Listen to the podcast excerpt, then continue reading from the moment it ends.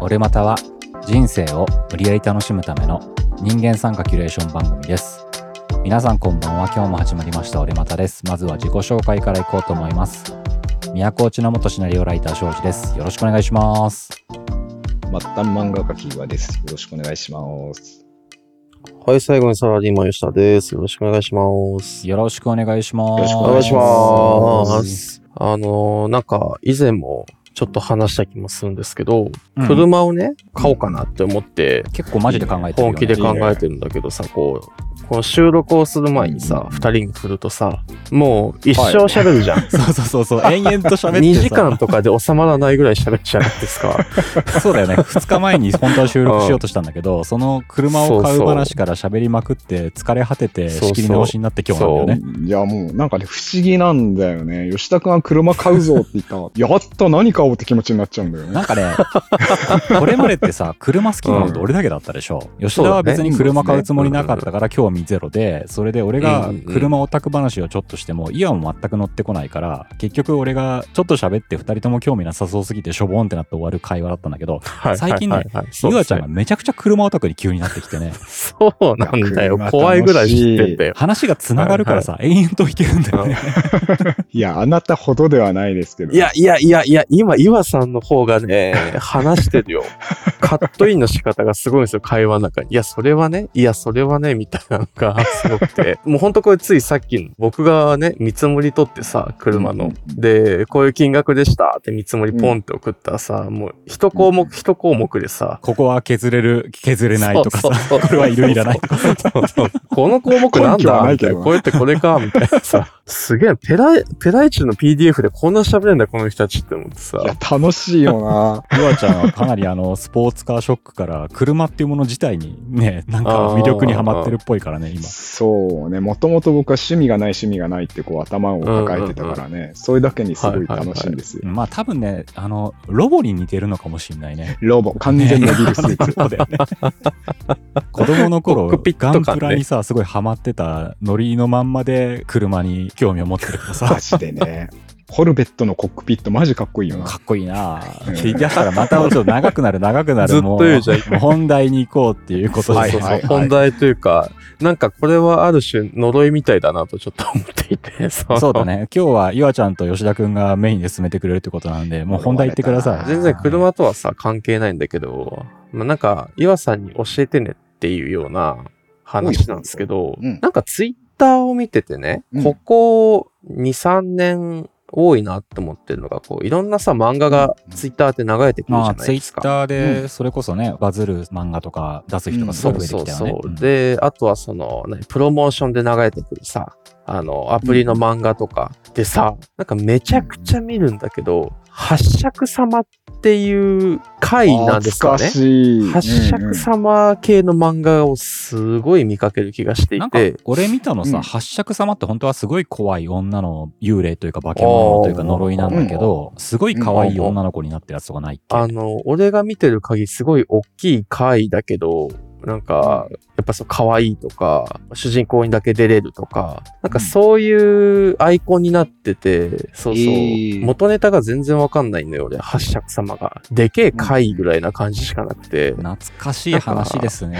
僕がそれこそさ、読んだ読んだ。にちゃんのさ、シャレにならないほど怖い話を集めてみないスレッドを延々と読んでた時に伝説として あった話の一つだよね。ね。ああ、にちゃんきっかけ、にちゃん発祥なの？なんかねその発祥自体はよくわかんないんだけど、まあ怖い話好きみたいな人がいて、まあ2000年代ぐらいかな、当時の正確に年代は正しいかどうかわかんないんだけど、俺が見てたぐらいの年代がそのぐらいなんだけど、うん。その頃にまあ2ちゃん文化だったわけじゃない。掲示板文化だったわけじゃない。今みたいにツイッターとかもまだないからね。うんで、そこに好き者たちが集まるんだけど、その中のオカルト板っていうところがあるんですよ。怖い話だったりとか、うんいろいろ興味ある人が集まる板があって、その中に、まあ結構有名なスレッドで、シャレにならないほど怖い話を集めてみないっていうスレッドがあったのね。まあ通称シャレコアって言われるんだけど、で、そこでいろんな人が怖い話を投稿して、多分その中には作り話も多かったりもちろんすると思うんだけど、もしかしたらそのいろんな人の作り話の中に本当の話も混ざってるかもしれない怖さもあるんだけど、あとはね、多分ね、そんな中にね、もう本当に明らかに作り話っぽいんだけど、すげえ面白いな小説、怪奇小説としてみたいな話もいっぱいあって、結構あの、小説家を目指してる人とかもさ、セミプロみたいな人とかもいっぱい考えて投稿してた気がするね。ああ、なるほどね。だからそういう意味ですげえ、あの、いろんな意味で面白いスレッドだったんだけど、でそこでその盛り上がってる間に、やっぱ今でも語り継がれるようなさ、ベスト話というか、ね、レジェンド級の、ね、レジェンド級の話が何個かあるわけね。で、八尺様っていう話も、その中の一つとして今でも語り継がれてる話ではあるのね。あのー、なるほどね。なんか結構映画とかになったりとかさ、あ、してたね。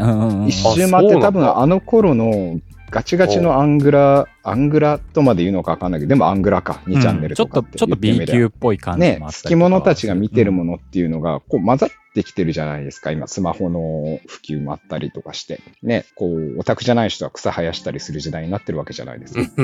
なんかそういうのもあって、一周回ってまたこのネタが使えるぞって感じになってるのか、そういうレジェンド級のシャレコア階段が映像化されたりとか、取り沙汰されたりとか、YouTube の影響もあるのかあ、YouTube でさ、結局、シャレコアまとめみたいなのをさ、うん、YouTube でいっぱい作ってる人がいるから、見やすいから。それでまた今の世代の人がその怖い話っていうのをいっぱい知って、で、多分、知ってる知ってる。俺らの時代ってね、八尺様ってやっぱめちゃくちゃ怖い話の一つだったのね。どういう話なの？八尺様って。岩ちゃん話せる？結構ぼんやりしてるんだけど、確かね、あのー、主人公の子が、うん仕事の同僚かなんかにやっちゃいけない高齢術的ななんか、それ違う話だな、多分。俺覚えてるんだけど。違う話だっけ？それ違う話。マジで？別の回の話。あ、わかった。おじいちゃん家に行くんだ。そうそうそうそうそうそう。そうだそうだそうだ。で、ね、塀の向こうにこう。そうそう。じゃあ、俺説明しようか、軽く。あのー、主人公の男の子が、えっ、ー、と、おじいちゃん家の実家に、帰省かなんか、ちょっと旅行で帰った時だったかな？ちょっと俺もはっきり言って、うろ覚えだから、昔見た話だから、こんな話だったかなっていうので間違ってたらごめんなさいなんだけど、その帰省した時に、一人で確か2階でぼーっとしてた時かなんかに、なんだっけ、ポポポポだかボボボボだかって、なんか、ポとボの間のような濁音のような声が聞こえてきて、女の人の声でね。で、何の声だろうなと思って、で、窓の外をちらっと見たら、2メーターぐらいの板垣があって、そこから帽子のようなものが見えたのね。で、それが帽子が一瞬置いてあるのかなと思ったら、その垣根の向こうでスーって動いていくから人の頭がまあ普通に帽子かぶった人が歩いてるんだなって思ったのね。でそしたらその人がなんかボボボボボボってずっと言ってる感じがすると。声を発してると。でなんだろうなってぼーっと見てたらチラッと顔が見えたらあの女の人だったのね帽子をかぶってる。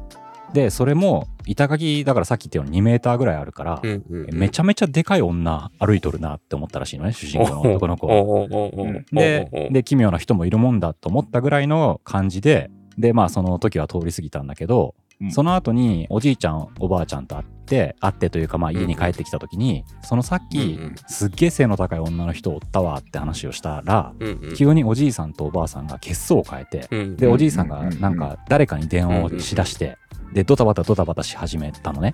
で、主人公はなんか俺悪いこと言ったかなとかって思ったんだけど、いやでも何も悪いことをしてないしな、ただ人見たって言っただけだしなって思ってたら、すごいおじいさん焦って、それでおばあさんも半分泣き出しそうになりながら、おじいさんが何とかしてくれるからねみたいなことを言い出して、大丈夫だからねみたいなことを言い出して、何なのって思ってたら、どうもそれはその地域に伝わる八尺様っていう化け物らしいのね。で、その八尺様は気に入った男にだけ姿を見せるっていうか姿が見える時があって、でその姿を見ちゃった人は死んじゃう、殺されちゃう取り殺されちゃうっていう話があって、で、それを見ちゃったのが主人公だったのね。で、それで、で、まあ町のというか村のというかみんなが協力して取り付いた八尺様から主人公を守ってあげるっていうことでいろいろするっていう話なのね。あれだよね、親族集めてごまかしたりとか、なんかそういうやつだったよね、確かね。あ、懐かしいな。めちゃめちゃ懐かしい。それが結構、あの、シャレコアの初期の方なのかな。よくできてる話として、それで有名になって、で、まあ後日談とかもあったりとかして、その後。あ、そんなのもあすごく伝説のレジェンド級の話になって、後世まで語り継がれてるみたいな話なのね。多分その頃にね、多分知ってる人は知ってると思うけどね、えっと、小鳥箱とかさ、レジェンド級の話がいっぱいあるんだけど、木更木駅とかね。木更木駅。あ、木更木駅は結構映画になったりとかさ、テレビでも何回も取り上げられてるけど、まあそういうレジェンドの一つの話なんだけど、まあ怖い話だったんだけど、この長年が経った今でさ、それこそさっき吉田くんが言ったようにさ、ツイッター漫画でさ、主人公にだけ出れるでっかい可愛い女の子とかさ、背が高い。そうそうそう。あのさ、あの、もう俺の認識だとさ、あの、白い服のでっかい巨乳のお姉ちゃんがさ、初太っぽい男の子を襲ったりさ、あとはその、でっかい、なんかオタクの願望と、あと白いワンピースの女の子って、これもオタクの願望が混ざり合った結果、なんか巨大な知女みたいな感じの概念になってしまっていて。確か白い服を着てるはオリジナルだったかな？オリジナルもそうな？のかな？そうなん。だ。うん、なんかさ、どの漫画を見てもさ、その、固定化されたその、でっかい白い服の白い帽子のエロい女みたいな概念になっちゃってるから、なんかさ、これ何なんだろうって思ってたのね。で、さっきも今話聞きながらツイッター見てたら、巨大なイケメン男性になってて、女の子を襲うパターンもあって。あ女性向け用もできてるわけだ。そうそうそう。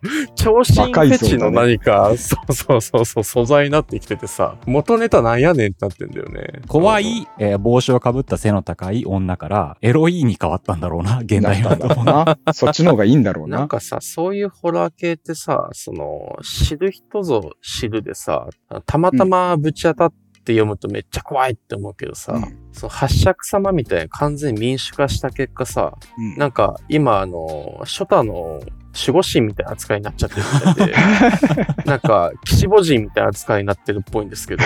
そうだね。変わっていくんだね。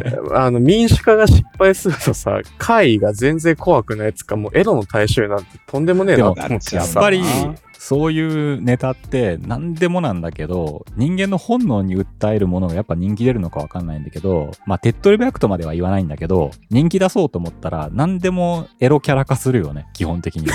特に最近その傾向強い気がする、ネット文化っていうかね。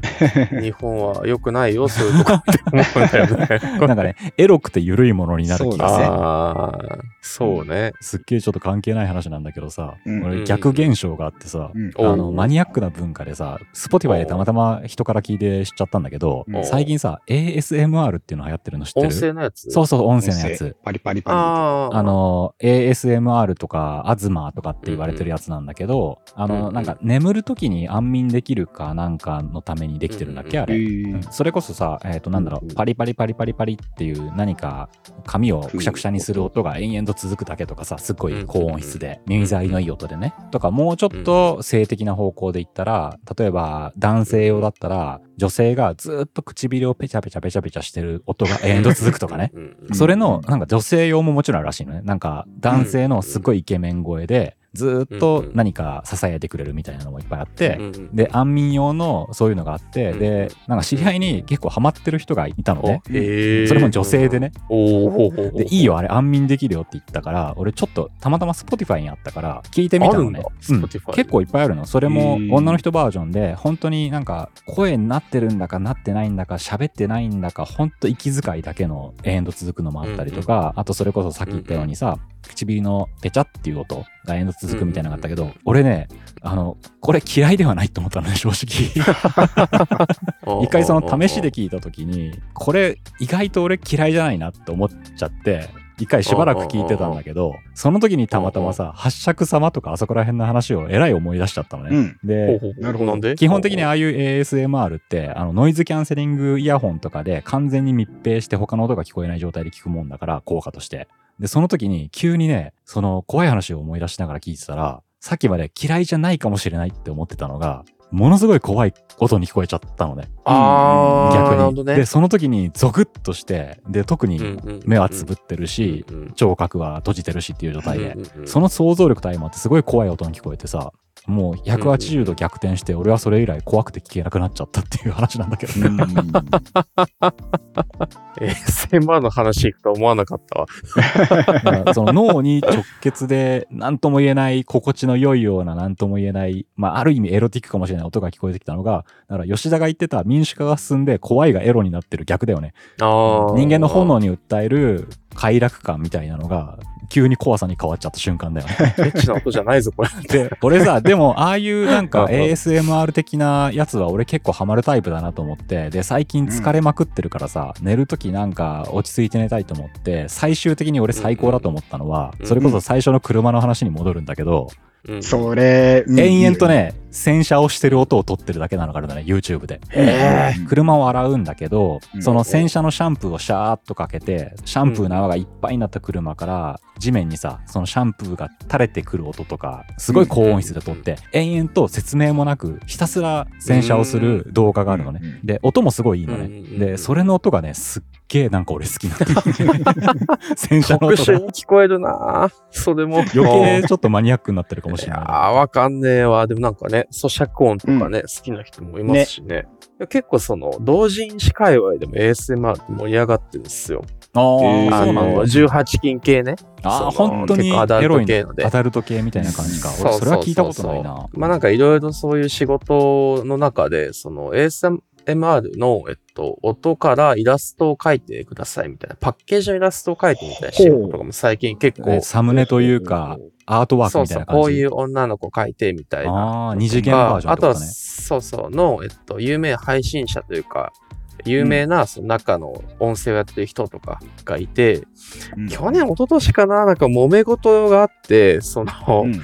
すっごいハードな、そういう ASMR を撮ってるっていう人がいたんだけど、うん。その人が海外のうん。アダルト系の女優さんから訴えられて、えー、なんで？なんか ASMR の喘ぎ声、私の音使ってんだろみたいな指摘が。あって、なんか、そのハードにあえいでるみたいな声が、どうもその、海外 AV かなんかが引っ張ってきたやつ乗っけてたっぽくて、サンプリングというかそのまま使ったんだ。そうそうそう、サンプリング、うんサンプリングも使ったっていうか、なんか音楽のさ、DJ じゃないけどさ、なんか実際に聞く人ってね、想像して聞くわけじゃないですか。まあパッケージのイラストなのか、VTuber みたいに、その Twitter とかで配信してる人を見ながら、なんかそこの興奮を覚えてたはずが、実際聞いてたの全然知らん外人の声だったっていうさ、なんかこれもホラーだなって思ってるんですけど。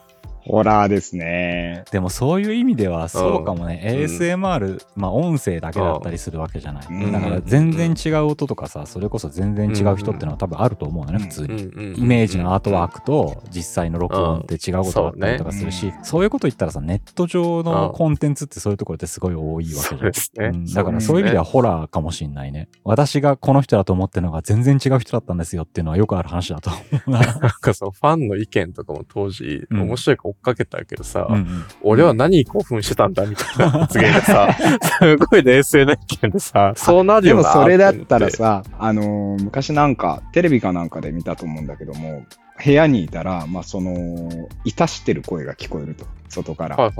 激しく、ここれはと思って大興奮してたんだけども、音の出所をこう追求していくと、隣の部屋っぽいっていうのはわかるんだけども、追求して見ていったら、なんかあのー洗濯竿が風に揺れて、あにゃんやんやんやんやんやんって音を出してるだけだったっていう。俺は何に興奮していたんだってことになったっていうのを、なんかテレビで見たことあるから、まあ、やっぱ人の心が生み出すものなんだよ、きっと。そうだよね。恐怖も、喜びも。恐怖も喜びもな。恐怖も喜びもな。まとまってきた。話がまとまってきた。すごいすごい。怖い音だってさ、全然関係ないものが自分にとって怖い音に聞こえたから、勝手な想像力でさ、うんうん八尺様的な化け物を生み出してる可能性だっていっぱいあるわけだからね。そうだと思うよ。すごいわ。性的な興奮もさ、己の妄想が生み出してる可能性があるもんな。そうそう。草刈り機にさ、ラジコンのチャンバーつけていい音を出させてテンション上げてる人とかもいたしね。仕事が進むっつって、いつもより早いと思う。排気音をかっこよくして。うん、バンバンバンバンっつって、ツーストの音がするんだよ。まあ、ツーストじゃん、草刈り機とか。そうだね、ツーストエンジンだからね。いい音するって言って。80年代のレーサーレプリカのバイクみたいな音をさしてるわけだ。そうそう。昔のジムニーみたいな音さしてさ、草刈ってるおじさんの。テンション上がるわ、つって。そうそうそうそう。え、じゃあさ、最後に俺さ、最近聞いた本当に怖い話を喋ってもいいですかあるんですか本当に怖いんですね本。当に俺は怖かったんだよ。おうおうでも、この話はだいぶアダルトな話にはなってくるね、特殊な。おそうなんですか？だから、はあそういう品性下劣なニュアンスの話が嫌いな方は、ちょっともうプツって切っていただけることを何話好きなんだよ。するんですけど、何話す それとか、あの、誰かとうん。ね、複数人で聞かれてる方は、そういうことが通るお方と聞いてる人以外は、ここでやめてもらえるとありがたいんですけども、絶対にないと思うけど、家族とか家族まあ絶対ないと思うけどなどんな、どんなやつだね、それは。っていうぐらい強烈な話だったんですけど、そうなんだ。本楽しみ当の話だ。だから、ちょっとここで言ってしまうんですけども、あの、この前、あの、あれじゃないですか、僕、ドラッグクイーンのショーを見に行ったと言ったじゃないですか。うんうん。で、まあ、ドラッグクイーンのゲイの方と一緒に飲んでたんですよ。うんはいはい。で、その方からあ飲むまで仲良くなったんですね。そのショーが終わった後にはい聞いたんだけど、うんまあ、えっ、と、男性同士でいたしてたらしいんですよ。はいはい。で、だいぶもうディープな方で、その方は。うんで、まあ、プレイもかなりディープなことができる方なんですよ。うんなるほどできる。うんうんまあ、その中で、えっ、と、まあ、えーなんて言うんですよか。えーまあ、えー あの、めっちゃ言いよどむじゃん。あの、があるじゃないですか。ああ、ほうほうはいはいはい。あそこに、まあ、腕を入れてあげてた、差し上げたらしいんですよ。入るんだ。入るんだ。もう、すごいね。そういうプレレイを当たり前にやってる方だったんで、うんまあすごい世界があるもんだなと思って聞いてたんだけど、でまあ出し入れして相手を喜ばせて差し上げてたらしいんですけども、差し上げたんですね。僕はすげえ世界あるもんだなぐらいで聞いてるんだけど、うん。まあ当たり前に、まあそういうことが楽しみのレベルに行かれてる方だったので、うんうんうん。行かれてますね、それは。私さ、うんうんうん。もう本当にさ、出し入れしてあげてさ、あれでしょ、その時ってさ、別に私は気持ちいいわけじゃないじゃんって言ってきたのよ。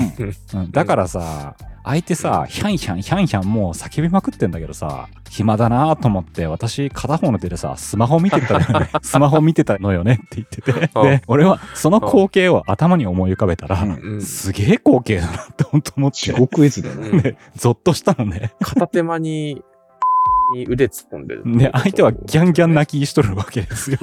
ね、スマホ見ながら筋トレしてるぐらいのそうそうそう。で、本人は暇そうに、あ体半分ではスマホ見て普通にネットを眺めてたらしいっていうのに、すごく、あすごい世界があるもんだなって思いました。うん。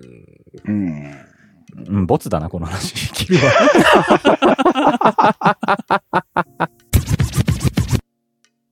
じゃあさ、とりあえずさ、なんか、怖い話からさ、ASMR の話になって全然怖くなくなったような怖いような話に行っちゃったんだけどさ、ねなんか最後話戻して終わりませんか？なんか怖い話で。なんかさ、うっすらホラーブームとか来てます？最近。映画とか。あ、来てると思う。ううんん。僕、YouTube でよく怖い話とか聞いたりするんだけど、これ多分、それこそ僕らが、翔ちゃんとか、僕とかが、シャレコは見てた頃ではなかったことだと思うんだけど、怪談師っていう人たちがめちゃくちゃ増えて、ああ、YouTube とかでね、怪談師っていう、ね。怪談師。うんで、じまあ実際リアルでも仕事をしてるわけね。怪談師って言って、こう、怪談バーとかでこう、ああ、えー怪談の師ね話し。たりしながら酒を飲んだり。そう、怪談師。怪談する人。うんうん。で、この人の、そのキャラクターがやっぱあって、それぞれなんか得意にする分野とか、こう、怖さのテイストがちょっとずつ違ったりしてて。ああ、なるほど、なるほど。一つのゲームみたいな感じでね。そう。で、あと、賞レースみたいなのがあったりとかへして。ーだから昔と比べると圧倒的にエンターテインメントとして怪談は成立してきているのではなかろうかと。まあメジャーとまでは言わんけれども、明るみには出てきてると思うんだよね。やっぱりさ、それこそ稲川淳二さんはすごいメジャーで第一線な人だったじゃないそうだね。で、うんそれこそあの B 級のホラー映画撮ってる界隈の人とかでやっぱそういうの詳しい人とかもいっぱいいたりとか、話知ってる人とかいたりとかっていう人が、言っても大メジャーではないあのジャンルなわけじゃない。でもその人たちがやっぱ YouTube とかがあるおかげでニッチなファンでも集まればメジャーになっていくっていう世界が今どんどんできてきてるわけじゃない。マニアックな人だったのがうん YouTube 通してメジャーな感じになっていってっていうのはちょっとわかる気がするかな俺。そうそう。チャンネル開設して本出したりとかね、してたりするから面白いんですよ。でね、その中でいろんなジャンルごとのまとめとかがあって、まあ僕も好きな怪談師の人とかいたりするんだけれども、吉田くんちょうど車買うからさ、うん車系の怪談を聞いて、注意点とかを勉強しといたらいいんじゃない？え？こういう車は事故車でニコイチになっているから危ないみたいな。ああ、車のホラー。そう、車系ホラーとかもいっぱいあるからさ。やだよ。見といた方がいいせっかく変あの、車系ホラーでよくあるパターンはさ、あの、外からいっぱい手跡つけられてさ、ちょっと見てよって後で気づくんだけど、あれね。うん手形が一個だけ、車内からの手形があるの。消えないのめっちゃ怖いじゃん外を拭いても。消えないんだ。外拭いてても消えないからそこでハッとなんでだ気がつくと。ろうと思って、はって気づいたらそ、車内からの手跡だこれって。